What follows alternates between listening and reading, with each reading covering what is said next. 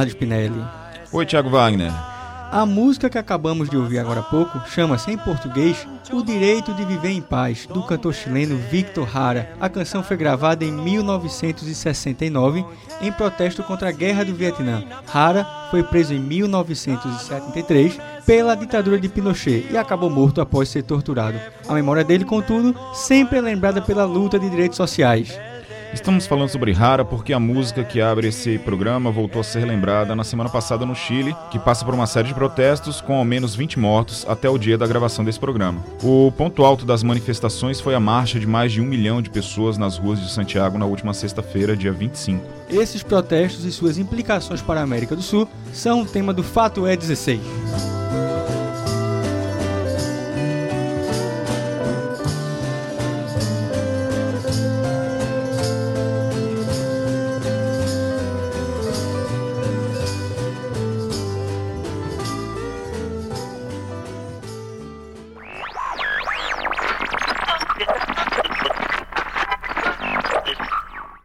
Mais nada, Léo, até para a gente contextualizar um pouco o assunto, vamos entender um pouco do Chile como país. Eu vou começar pela parte política recente e também a demográfica. O Chile é um país de 17 milhões de habitantes, situado do outro lado da América do Sul em relação ao Brasil.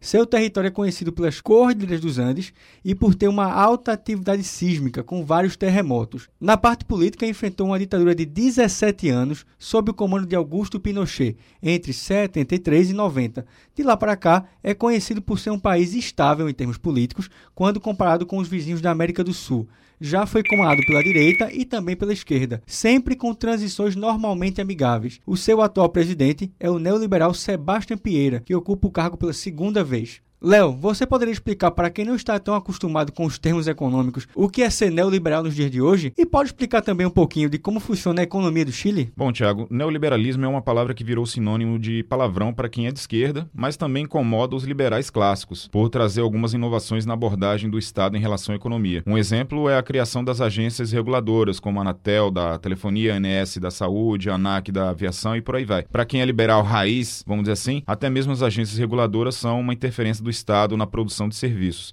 E para quem advoga em favor da liberalização da economia, o ideal é uma menor participação do Estado nas atividades humanas e, em última análise, na vida privada das pessoas. Mas o neoliberalismo está intrinsecamente ligado à história recente do Chile, a partir das reformas econômicas feitas na ditadura de Pinochet, como você falou, nos anos 70 e 80. Os chamados Chicago Boys, que foram chilenos pós-graduados na Universidade de Chicago, trouxeram para o país os ideais liberalizantes, né, como privatização privatizações, austeridade fiscal e corte de despesas governamentais, inclusive na área social, como é o caso da Previdência. Mas tudo isso, Tiago, transformou o Chile num país com os melhores índices econômicos e sociais do continente latino-americano. Só para você ter uma ideia, a renda média dos 10% mais pobres do Chile, esse é um dado do Banco Mundial, é de 4.236 em paridade de poder de compra. Isso é um método de comparar as moedas entre os países. E no Brasil, essa renda é de 1.423, ou seja, os chilenos mais pobres conseguem comprar com seu salário quase 70% a mais de bens e serviços que o brasileiro da base da pirâmide social.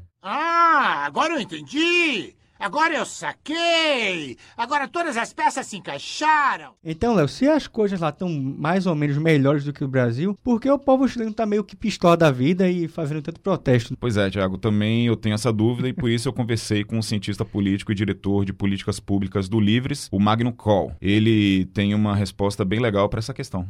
O caso chileno é um tanto curioso, principalmente olhado pelo ponto de vista dos brasileiros, porque, em comparação com os índices brasileiros, o Chile tem uma posição razoavelmente confortável. No entanto, as pessoas não protestam necessariamente quando o país se encontra na sua pior crise econômica ou no seu pior estado social. Se não fosse, se fosse assim, não veríamos protestos ou manifestações em países desenvolvidos. O que acontece é que as pessoas gostariam e gostam sempre de viver em situações de maior conforto, de ter melhores serviços, de ter acesso a serviços melhores, ah, de ter mais prosperidade, mais renda e não gostam de perder coisas, não gostam de ver preços subindo, como foi no caso do Chile, como havia sido o caso das manifestações que geraram a série de manifestações no Brasil aqui em 2013,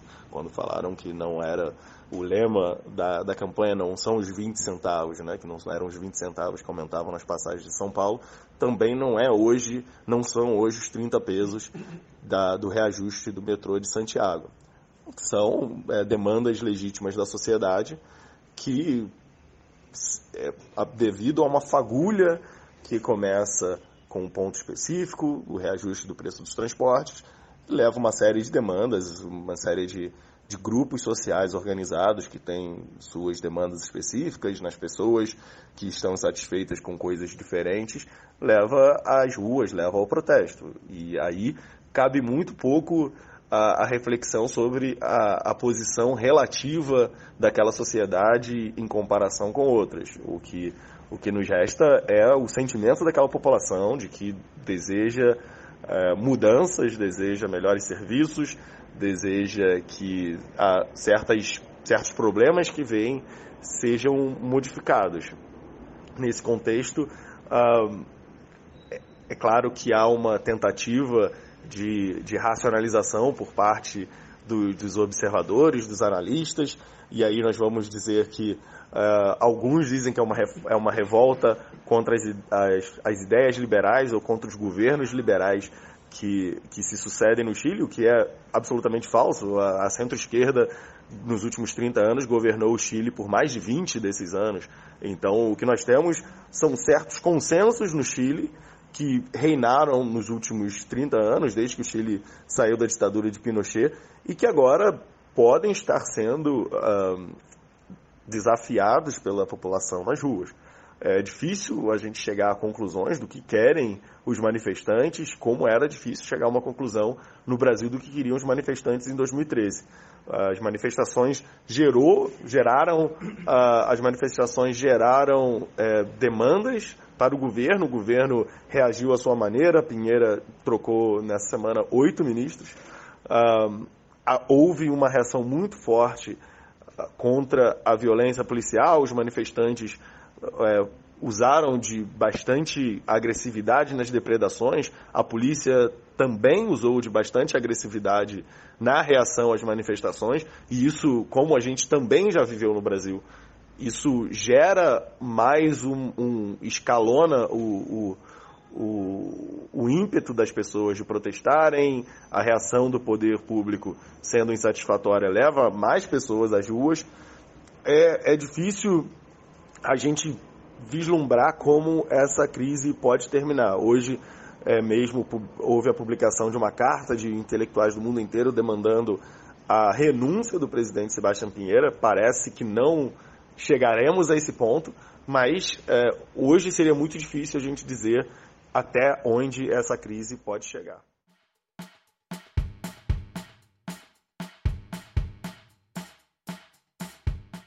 Uh, o que é de fato pouco importante é o bem-estar relativo dessa população em comparação com as populações dos países vizinhos.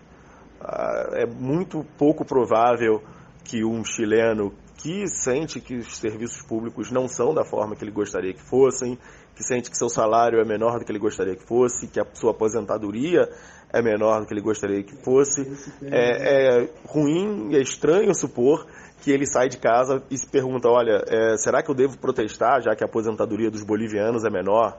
Já que o sistema de saúde brasileiro recebe menos investimento, se os salários relativos dos argentinos é menor do que o meu, nem, ninguém faz essa reflexão. As pessoas vão às ruas para externar sua insatisfação e sua, uh, seu desejo de mudança, sem considerar quão pior eles poderiam estar caso uh, uma coisa ou outra tivesse acontecido.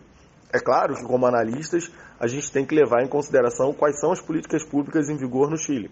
E, de fato, o Chile tem uma expectativa de vida melhor que a do Brasil, tem um PIB per capita bem maior do que o Brasil, uh, tem um nível de desenvolvimento é, maior que o Brasil, tem uma escolaridade maior que o Brasil, melhor que o Brasil, inclusive, no, no, no ranking de, de, de, educação internacional, tem uma parcela muito maior que a do Brasil no, no ensino superior. Então, é falso afirmar que as ideias liberais ou as políticas públicas liberais levaram o Chile a um estado de miséria. Pelo contrário, o Chile é o país, sem dúvida, o país mais próspero da América do Sul, com alguma vantagem.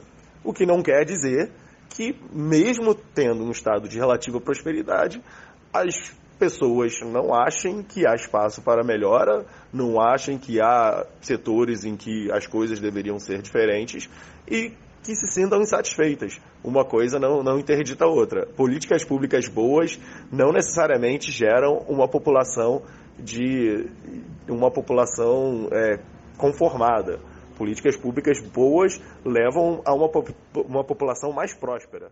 Para outro economista que conversei, o Alangani, os protestos no Chile estão inseridos num contexto político maior. Para ele, o que está em jogo é o equilíbrio de poder entre a esquerda e a direita no continente latino-americano pelo tipo de protesto, pela própria violência é, dos protestos, eu não enxergo que foi algo aleatório, espontâneo, em reação à reação da polícia. Os protestos eles começam violentos é, e algo que chama muita atenção é uma frase do Nicolás Maduro, né, dizendo que o Foro de São Paulo é, nunca funcionou tão bem na América Latina é, em face aí desses protestos. Né? Então, protestos no Equador, na Colômbia, é, no Chile, enfim. Então, veja, não é uma opinião, é simplesmente uma constatação de um fato do próprio é, Nicolás Maduro na Venezuela, dizendo da força do Foro de São Paulo por trás desses protestos. Né? É, então, uh, me parece que são protestos organizados né, uh, por grupos de esquerda que visam a desestabilização uh, da região, da América Latina, né, dado ao crescimento aí de uma, uma força conservadora e é justamente para desestabilizar a esquerda voltar ao poder.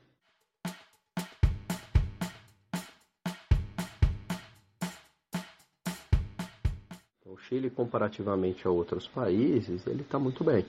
Então, isso só reforça o que eu disse anteriormente, é, que os protestos eles têm aí uma, uma raiz de movimentos de esquerda, né?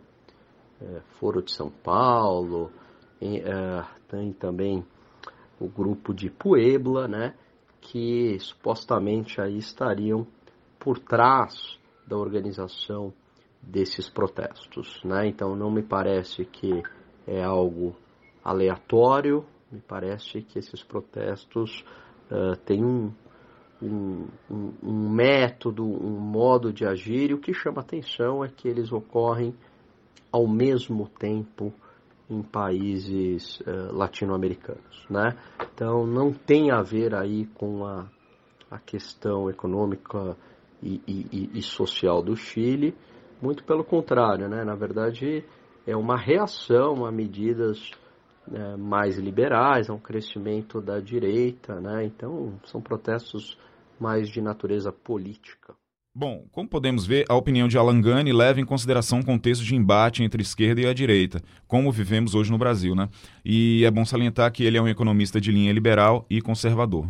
Pois é, Léo, o que parece, os protestos lá no Chile são mais profundos do que uma mera questão de rico contra pobre. É uma relação que possui outras nuances, né, como educação, saúde e a tão falada previdência, como você bem citou. Por isso, fomos conversar com quem está lá, vivendo o dia a dia dos protestos. Entrevistamos a jornalista Alejandra Rara, do jornal La Terceira. Ela diz pra gente como o Chile chegou a esse ponto. Lembrando que ela é chilena e, logicamente, falou conosco em espanhol. Por isso, a gente vai fazer um pouquinho da tradução dela, por mais que ela tenha falado pausadamente. Desde há vários anos, la población chilena ha ido acumulando mucha frustración y descontento por una serie de situaciones que ocurren en Chile.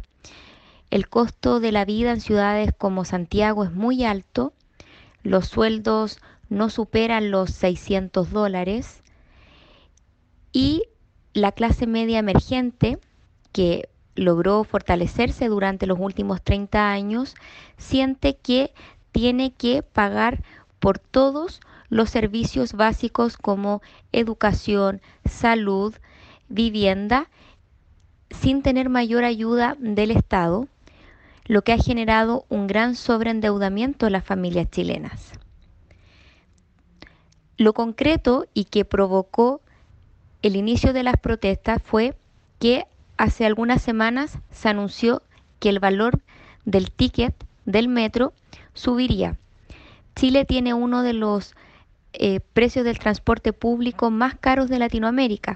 En Santiago el ticket del metro puede costar cuesta 800 pesos, que podría decirse que son un poco más de 4 reales, lo que genera un gran impacto en el bolsillo de los habitantes.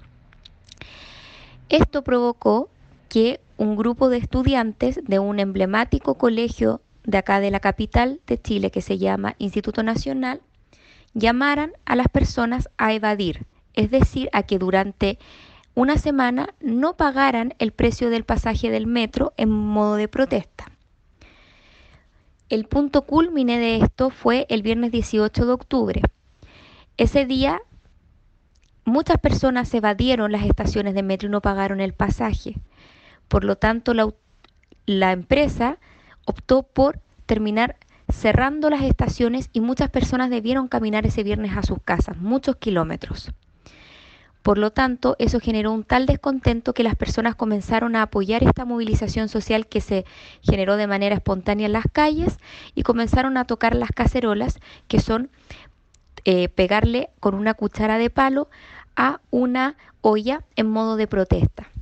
Esta situación comenzó a replicarse en muchos puntos de la ciudad de Santiago, en muchas comunas, y con ello se mostró una solidaridad a la situación que estaban viviendo estas personas que debieron volver a su casa caminando ese día. En paralelo, el gobierno no logró leer el impacto que tendría esta medida y ese día prefirió dar un mensaje en que le llamó a la población a respetar el aumento del precio del ticket y además anunció medidas y acciones penales en contra quienes no cumplieran con este dever. Bem, o que a Alejandra explicou para a gente sobre os protestos lá no Chile foi que já existe uma insatisfação grande da população com relação ao custo de vida da, muito alto no país. Né? E também ela falou que o estopim dos protestos foram a, a, elevação da taxa de metrô, do bilhete do metrô, que é considerado um dos mais altos da América Latina. E por conta disso, houve uma série de protestos que foram ganhando força da população com o tempo que e o governo também não soube reagir com relação a isso. Alejandra, e como anda a popularidade do Pinheira depois disso do que aconteceu? A popularidade do presidente Sebastián Piñera cayó abruptamente. Hoy solamente cuenta con un 14% de aprobación a su gestión, que es la cifra más baja de apoyo que ha recibido un mandatario o mandataria desde el retorno a la democracia. ¿Cuáles son los motivos? Según los encuestados por CADEM, rechazan el mal manejo de las protestas que tuvo el presidente Sebastián Piñera durante los primeros días que éstas surgieron y también una mala gestión en general. Esto además se suma a una serie de situaciones que han ocurrido durante este año en Chile, como por ejemplo el aumento del desempleo en ciudades como Santiago, lo que no le ha hecho sentido a la gente, ya que el presidente Sebastián Piñera ganó bajo una consigna que se llama tiempos mejores. Y esto ha provocado que las personas sientan que el mandatario no ha cumplido con su promesa de campaña, ya que la calidad de vida de los chilenos no habría mejorado como ellos esperaban.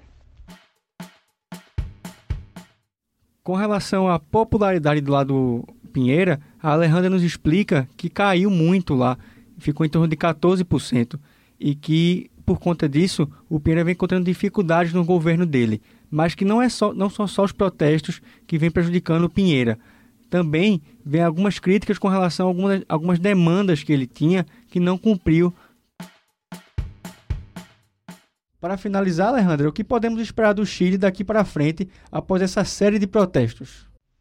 O eslogan bajo el cual se ha desarrollado este estallido social en Chile es Chile despertó.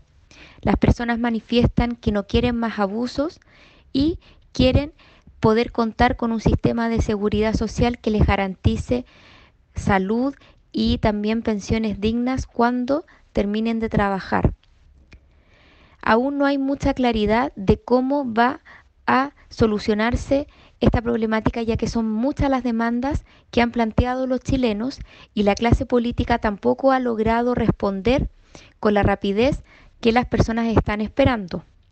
Se ha repetido mucho también de que esta es una manifestación contra toda la clase política, pese que hay sectores de la izquierda que han dicho que, se que comparten las demandas que han expresado los ciudadanos.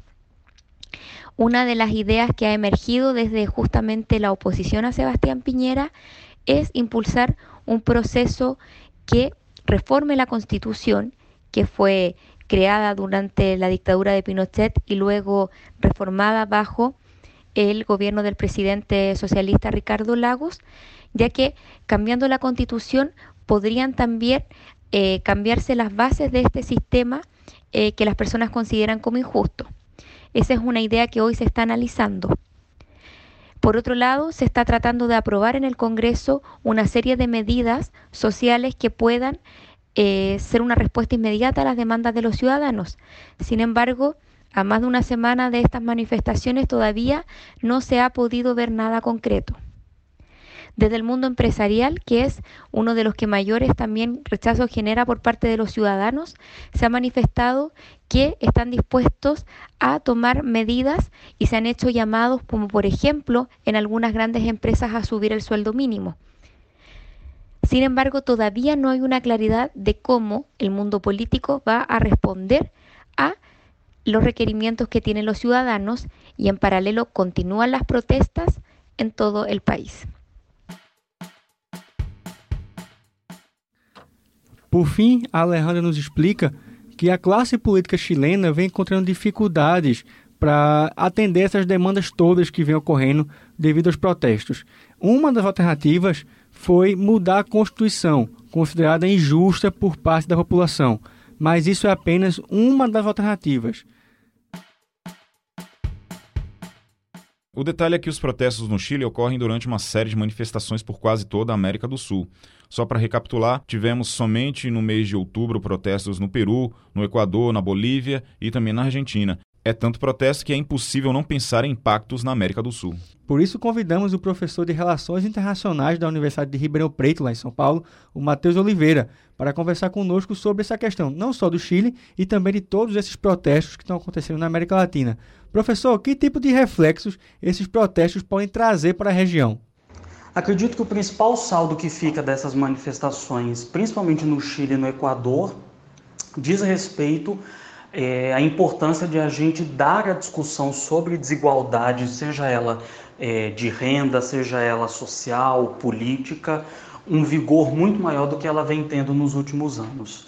É, durante, logo no começo das manifestações no Chile, o presidente Sebastião Pinheira deu uma declaração em que ele assumia que muitas das pautas que estavam sendo apresentadas naquelas manifestações direcionavam para questões que realmente não passavam pelo governo como sendo questões problemáticas da sociedade chilena. E eu acho que é uma fala muito sintomática a respeito da desatenção e da insensibilidade de parte das elites políticas da região a esse problema que, que é tão forte, que é tão presente, que não tem nada de novo na América Latina, na América do Sul em particular. Então a gente teve, por exemplo, um processo eleitoral aqui no Brasil no ano passado no qual boa parte dos candidatos não se referia ao problema da desigualdade como sendo uma questão muito relevante. Agora, na, durante o processo eleitoral na Argentina, o presidente Macri também se referia muito pouco a isso,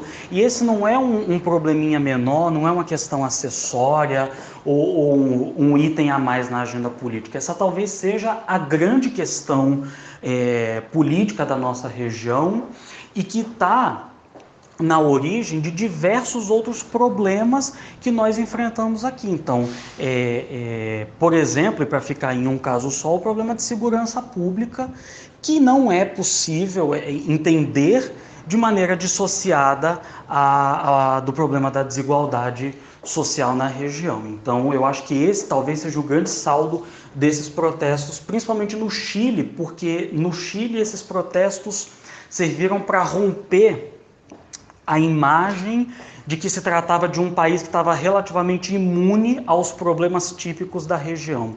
Então, na medida em que isso explodiu também no Chile, eu acho que deveria, pelo menos, né, se vai já são outros 500, mas deveria chamar a atenção do, dos governos, das elites partidárias, das elites sociais da América do Sul, para a necessidade de retomar a discussão sobre desigualdade e de fazer isso com a atenção e com a profundidade que esse tema merece, que não é o que a gente tem visto na região nos últimos anos. E existe alguma chance desses protestos chegarem e trazerem também, lógico, algum impacto a curto prazo para o Brasil? Sem dúvida, existe chance que esses protestos terminem acontecendo também no Brasil.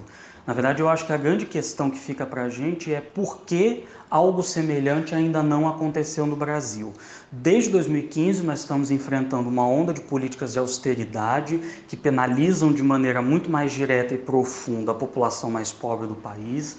O Brasil tem uma, uma, um índice de desigualdade social que está entre os mais elevados do mundo. A desigualdade social no Brasil é verdadeiramente obscena, é, é, talvez o grande problema nacional. Nós não temos, pelo menos até agora, visto nada no governo federal, nesse e no, no governo que o antecedeu, que aponte na direção de buscar diminuir essa desigualdade, de combater essa desigualdade de forma mais efetiva. Nós temos uma precarização de serviços públicos, nós temos um problema de segurança pública que é bastante intenso. Então, é, a situação do Brasil ela está longe de ser um céu de brigadeiro, né? Então, por isso que eu, eu retorno ao ponto inicial. Eu acho que a, a pergunta não é se isso pode acontecer no Brasil. A grande questão é por que ainda não aconteceu no Brasil, visto que não faltam no país motivos para o descontentamento é, da sociedade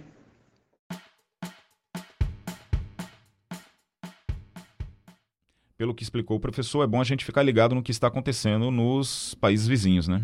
Isso. E não só em questão de protestos, mas também as mudanças de comando nesses países. Um exemplo, como você já falou, é a Argentina, que confirmou a volta do peronismo com a eleição do Alberto Fernandes. Ele superou o liberal Maurício Macri e vai comandar o país a partir de dezembro já agora. Vamos a ser a Argentina que nos merecemos, porque não é verdade que estamos condenados a esta Argentina. Vamos a entrar al mundo dignamente. Vamos a volver a construir el país que soñaron nuestros mayores, nuestros mejores héroes, nuestras mejores hombres, nuestras mejores mujeres. A eleição de Fernandes já trouxe inclusive uma pequena rusga com o Brasil. O argentino e Bolsonaro trocaram farpas e o brasileiro disse que não iria cumprimentá-lo pela vitória. Ele ficou irritado com o fato de Fernandes fazer o gesto de Lula livre após a vitória. O primeiro ato do Fernandes foi já Lula livre, dizendo que ele está preso injustamente. Já disse, aqui veio. Não pretendo parabenizá-lo. Agora não vamos é, nos indispor. E vamos esperar o tempo, né? Para ver qual é a posição real dele na política. Porque ele vai assumir, vai tomar pé do que está acontecendo.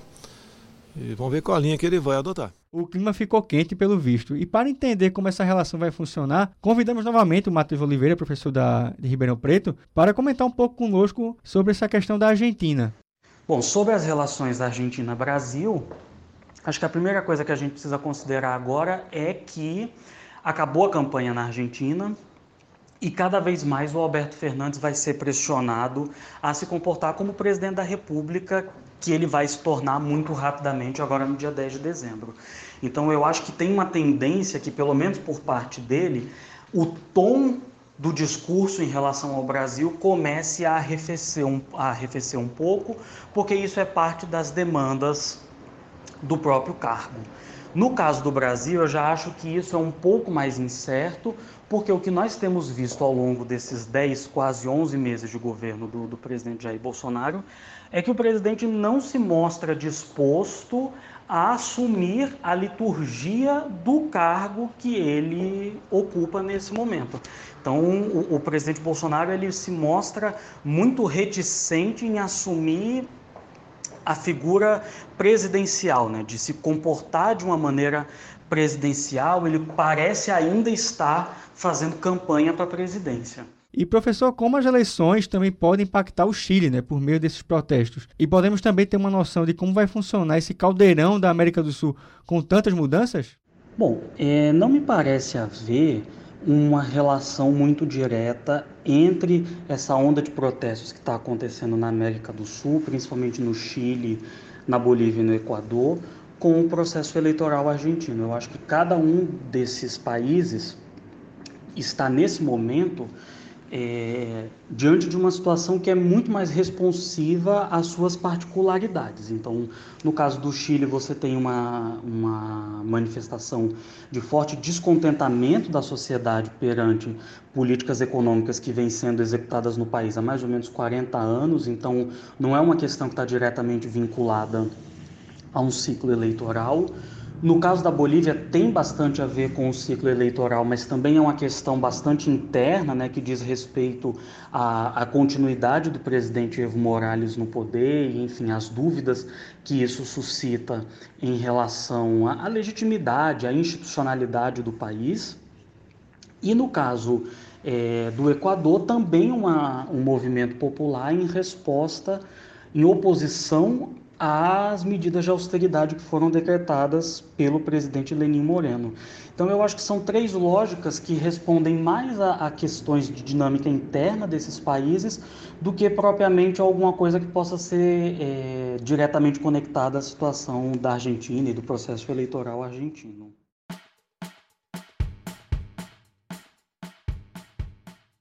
Pois é, Tiago, os meus entrevistados também falaram sobre a questão da Argentina e os erros que levaram à derrota de Macri. Vamos voltar com a fala do economista Alangani, que resume as falhas de Macri com uma covardia de não, dele não ter adotado né, as medidas liberais que ele se, tinha se, se proposto é, durante a, a, candidatura dele é, de forma mais contundente, né? Como a gente vem assistindo hoje no Brasil com as reformas aí do governo de Bolsonaro. O Macri, ele apostou no liberalismo gradual no final das contas, é, esse liberalismo não teve nenhum efeito, justamente por ter sido gradual, e aí ele teve que é, partir para o heterodoxismo econômico. Né? É, são aquelas medidas que não estão aí nos manuais de economia, que não estão embasadas pela teoria econômica, invariavelmente elas levam a um resultado catastrófico. Então, a Argentina estava numa situação econômica muito ruim e ao invés eh, dele partir para o remédio certo, que seria eh, adotar medidas liberais, eh, ele resolveu apostar nesse gradualismo. Né?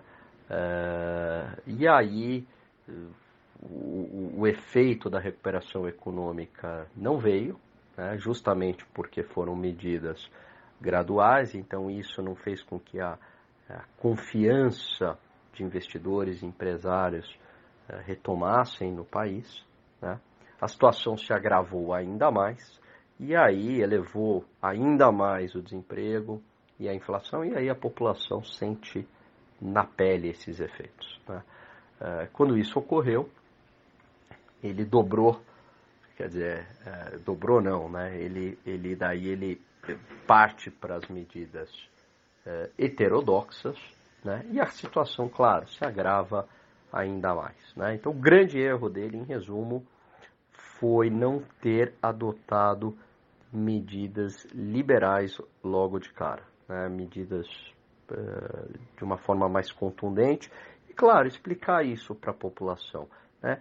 E, e, as medidas liberais, elas acabam trazendo uh, um, um, benefício uh, econômico, mesmo a curto prazo. Não veja aí o caso do Fernando Henrique Cardoso com o Plano Real, com privatizações, há uma melhora né, no curto prazo. Uh, o mesmo, se a gente pegar o governo Lula, quando mantém ali o tripé macroeconômico, pelo menos até 2005, isso há um efeito benéfico de curto prazo. Né? Então, o grande erro do Macri foi justamente é, em ter sido covarde nesse liberalismo. Né? É isso aí. Magno Cal, do Livres, fala das complicações políticas da Argentina como um principal percalço do país, além da incapacidade de Macri de se comunicar com a população para explicar as medidas impopulares, mas necessárias. E o pior, sem conseguir melhorar a economia do país. A Argentina é um país politicamente muito complicado.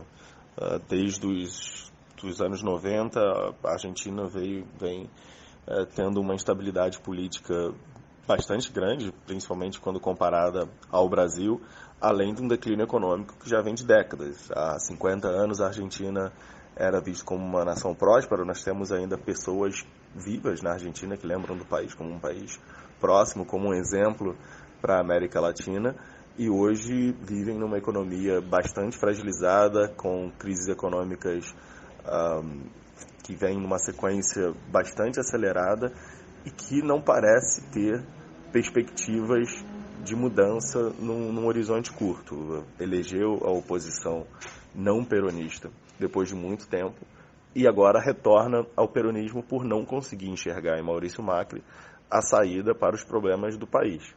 Macri tem dois problemas principais. Um problema político, que ele não consegue é, explicar à população a sua visão de que é, estava fazendo reformas, estava é, impondo medidas impopulares à população para consertar os erros cometidos pelos seus adversários enquanto estavam no poder, mas também não consegue apresentar resultados na parte econômica. Então, você tem, por um lado, a questão política, em que seus adversários o criticam por um problema que eles mesmos causaram, mas que você não consegue explicar para a população de que a culpa por aqueles problemas não é sua, é dos seus adversários. Enquanto, no plano econômico, você vê que a economia começa a se deteriorar, ou continua a se deteriorar, ela chega num estágio é, pior do que estava anteriormente. O governo de, de Cristina Kirchner termina com uma inflação na casa ali dos 27% e hoje já está acima dos 50%. Então, Macri perde também o argumento econômico e fica numa situação muito frágil, né? em, que, em que você fica com a parte ruim da política econômica e com a parte ruim da narrativa política também. É, nesse caso, no final do seu mandato, restou a Macri adotar algumas questões, algumas pautas absolutamente populistas que destoam de forma absoluta daquilo que ele propunha na sua campanha. E aí, é, na dúvida entre o, o recém-convertido ao populismo e os políticos que já têm um histórico populista de longa data, parece que a população terminou escolhendo pelos populistas originais, pelos populistas de esquerda. Macri uh, sofre uma derrota acachapante depois de oferecer políticas um tanto absurdas quanto o controle de preço, o controle de, de acesso à moeda estrangeira, uh, sem ter obtido, claro, o resultado que imaginava. O controle de preços, como qualquer brasileiro sabe, é que o brasileiro que se lembra dos nossos planos econômicos nos anos 80, o plano cruzado, por exemplo, sabe que o controle de preços eventualmente nos levaria a, ao descontrole, à inflação, ao desaparecimento de, de, produtos das prateleiras. E na Argentina, o Macri acabou sendo punido por não conseguir apresentar uma solução é, criativa ou mesmo uh, possível. Eu também perguntei para ele sobre essa, esse atrito né, entre o presidente argentino e o Bolsonaro. Vamos ouvir novamente é, essa análise aí de Magno Col. Fica cada vez mais difícil separarmos o que diz o presidente Bolsonaro, através de suas redes sociais, das ações do seu governo, principalmente porque as palavras de Bolsonaro acabam tendo consequências para o Brasil em geral. É o presidente do Brasil falando através daqueles tweets que muitas vezes não projetam a imagem que a gente gostaria de ver projetada em nome do Brasil. Não foi diferente na questão das eleições argentinas. O clima entre Alberto Fernandes, o novo presidente da Argentina, e Bolsonaro já começa estremecido, dado a postura do presidente brasileiro durante a campanha, que esteve longe de ser diplomática e foi muito ativamente política. Bolsonaro rejeitava é, de forma frontal a chapa Fernandes-Kirchner, deixou muito claro seu apoio a Macri e, inclusive, fez algumas ameaças veladas, como, por exemplo, que expulsaríamos a Argentina do Mercosul, trabalharemos, trabalharíamos pela expulsão da Argentina do Mercosul caso uh, o novo presidente não concordasse com alguns termos de abertura comercial, por exemplo. É claro que a Argentina é um dos grandes parceiros comerciais do Brasil e todos nessa, nessa relação perdem quando há esse clima de animosidade entre as partes.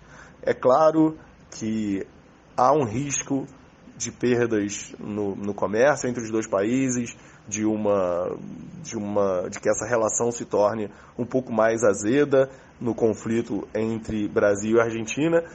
Porém, uh, nós temos que acreditar que uh, o volume de comércio entre os dois países e a proximidade uh, histórica entre os dois possam servir de certa forma, de freio entre, né, a, entre os dois governos, mesmo que haja óbvias discordâncias ideológicas. A gente vê, é, por exemplo, o presidente Pinheira do Chile parabenizando Fernandes, mesmo que Pinheira seja de direita e Fernandes seja de esquerda.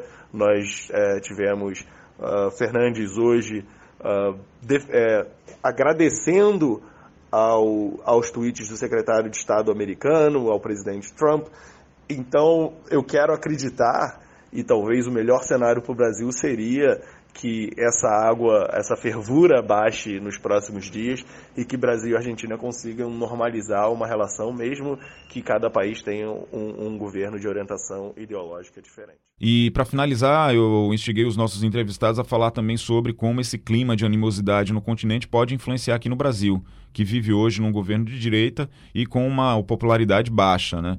Para a Magno Call, uh, o risco de acontecer alguma coisa parecida no Brasil, dessas, desses protestos, é menor, né? apesar de não estarmos livres aí de uma fagulha para incendiar, começar aí o, a, os protestos. Né? Diz aí, Magno, por favor. Apesar de termos tido manifestações durante o ano de 2019 no Brasil, seja do lado do governo em defesa da pauta de Jair Bolsonaro, em defesa do juiz Sérgio Moro, em defesa da Lava Jato, ou do lado da oposição, principalmente contra os, o, o corte de gastos no Ministério da Educação, não parece haver no Brasil hoje uma pauta que possa unir as pessoas de uma forma que a gente tem visto no Chile, ou mesmo um, uma mobilização social que possa chegar naquela escala. Mas, por outro lado, isso não quer dizer muita coisa. Poucas pessoas acreditavam que em 2013 em poucas semanas, o Brasil chegaria a reunir milhões de pessoas na rua. Poucas pessoas acreditavam que o mesmo poderia se repetir dois anos depois, em 2015, e termos novamente milhões de pessoas indo para as ruas. Então, movimentos desse tipo são gerados por uma fagulha, e essa fagulha pode vir de qualquer lugar, pode vir dos 20 centavos acrescidos na passagem do transporte público em uma metrópole brasileira. Ao falarmos da Argentina e da volta do populismo peronista ao poder, a gente precisa lembrar que o Brasil, de verdade, nunca se livrou do populismo político, seja nas prefeituras, seja nos governos estaduais, seja na, na presidência. Sempre houve no governante brasileiro, sempre houve nos nossos políticos, aquela inclinação de jogar para a galera, de repassar a responsabilidade, de fingir que o dinheiro do, do governo era infinito, que poderiam gastar para sempre, dar privilégios para todo mundo, cobrando menos obrigações da população. Na verdade, isso é uma ilusão. Quando a gente diz que o governo precisa ser responsável, ele precisa ser responsável para continuar provendo serviços à população. Uma vez que o dinheiro acabe, ele vai precisar fazer escolhas. Nós tivemos casos assim nos estados brasileiros Bem recentemente, o Rio de Janeiro ficou sem pagar seus aposentados, ficou sem pagar sem seus professores. Muitos estados brasileiros parcelaram salários dos servidores e é por isso que a gente não pode se render ao populismo. Quando oferecem para a gente soluções fáceis, a gente precisa saber que essas soluções fáceis serão pagas com decisões difíceis no futuro. Então, a volta do populismo no Brasil é até um pouco paradoxal, já que o populismo nunca nos deixou. E aí, seja em, governos de direita, seja no governo de esquerda, o populismo é uma assombração que sempre está ao nosso redor. Sobre manifestações de rua, me parece que não há clima no Brasil para nada desse tipo. A sociedade muito polarizada é, significa que há dificuldade de se reunir pessoas para além daquele campo. A direita tem muito, muita dificuldade em chamar pessoas do centro e de esquerda para se reunir às suas pautas, e o mesmo acontece com a esquerda. No entanto, vale lembrar que nas grandes manifestações brasileiras ninguém esperava tamanho sucesso, ninguém esperava tanta gente na rua, e o que a gente viu em 2013, em 2015, foi um quadro bastante parecido com o que a gente vê hoje no Chile. Diz mais uma coisa pra gente, Magno. Eh, você acha que depois de uma certa onda de direita na América Latina, agora chegou a vez de, de novo da esquerda, como mostrou aí as eleições da Argentina? As pessoas tendem a buscar, encontrar padrões nos resultados eleitorais das eleições da América do Sul há algum tempo. A gente gosta de tentar ver a política como ondas, é, como se a gente estivesse chegando a um estágio definitivo. Eu me lembro bem no início dos anos 2000, quando diversas candidaturas de centro-esquerda chegam ao poder nos países da América do Sul, se dizia muito que o continente teria definitivamente se voltado à esquerda e rejeitado todo o seu histórico anterior. Quando esses, esses é, líderes, esses partidos começam a perder eleições, nós falávamos de, da rejeição ao populismo, de uma, de uma volta à direita, de uma inclinação à direita.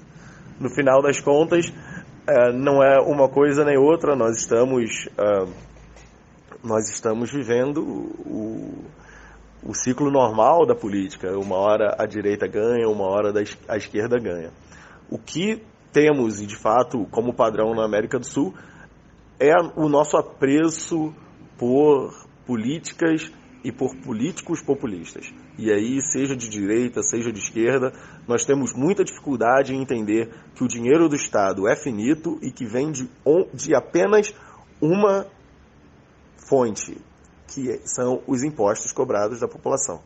Então, nós elegemos governantes que nos prometem cada vez mais a um custo cada vez menor. E aí a conta não fecha eu não consigo ver nenhuma saída no curto prazo a não ser o estímulo ao debate público. A gente precisa conversar mais sobre essas, sobre essas questões. Nós precisamos conversar com a população, nós precisamos conversar com os nossos amigos, nós precisamos conversar com os nossos políticos sobre os limites do poder do Estado, os limites dos poderes governamentais. A gente não pode esperar ter um governo que faça tudo por nós e nos deixe com o dinheiro que ganhamos no nosso bolso. Um governo que faz tudo por nós precisará levar todo o dinheiro que nós ganhamos. E se não quisermos pagar mais impostos, teremos que conversar sobre quais serviços nós gostaríamos que o governo fizesse. E você, Alangani, como liberal, você acha que a América Latina vai voltar com os líderes populistas?